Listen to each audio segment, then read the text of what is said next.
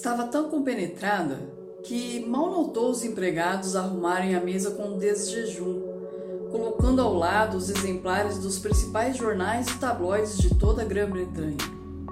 Katrina somente percebeu sua vida sendo devastada pela mídia muito tempo depois, quase no final da manhã, quando então notou, intrigada e ao mesmo tempo surpresa, sua foto na primeira página do Daily Record só então pôde de fato compreender quão aterrador era ter a vida devastada por um estranho. Só então pôde compreender como era difícil ter a vida controlada pelo desconhecido.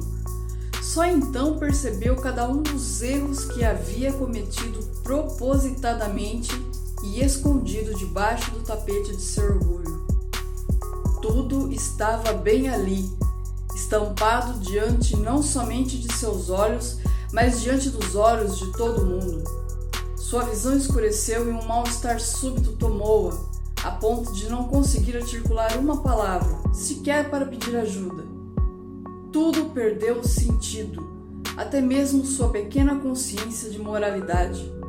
Já não precisaria mais se esforçar para manter a aparência de sanidade e, mais que isso, de nobreza e decência.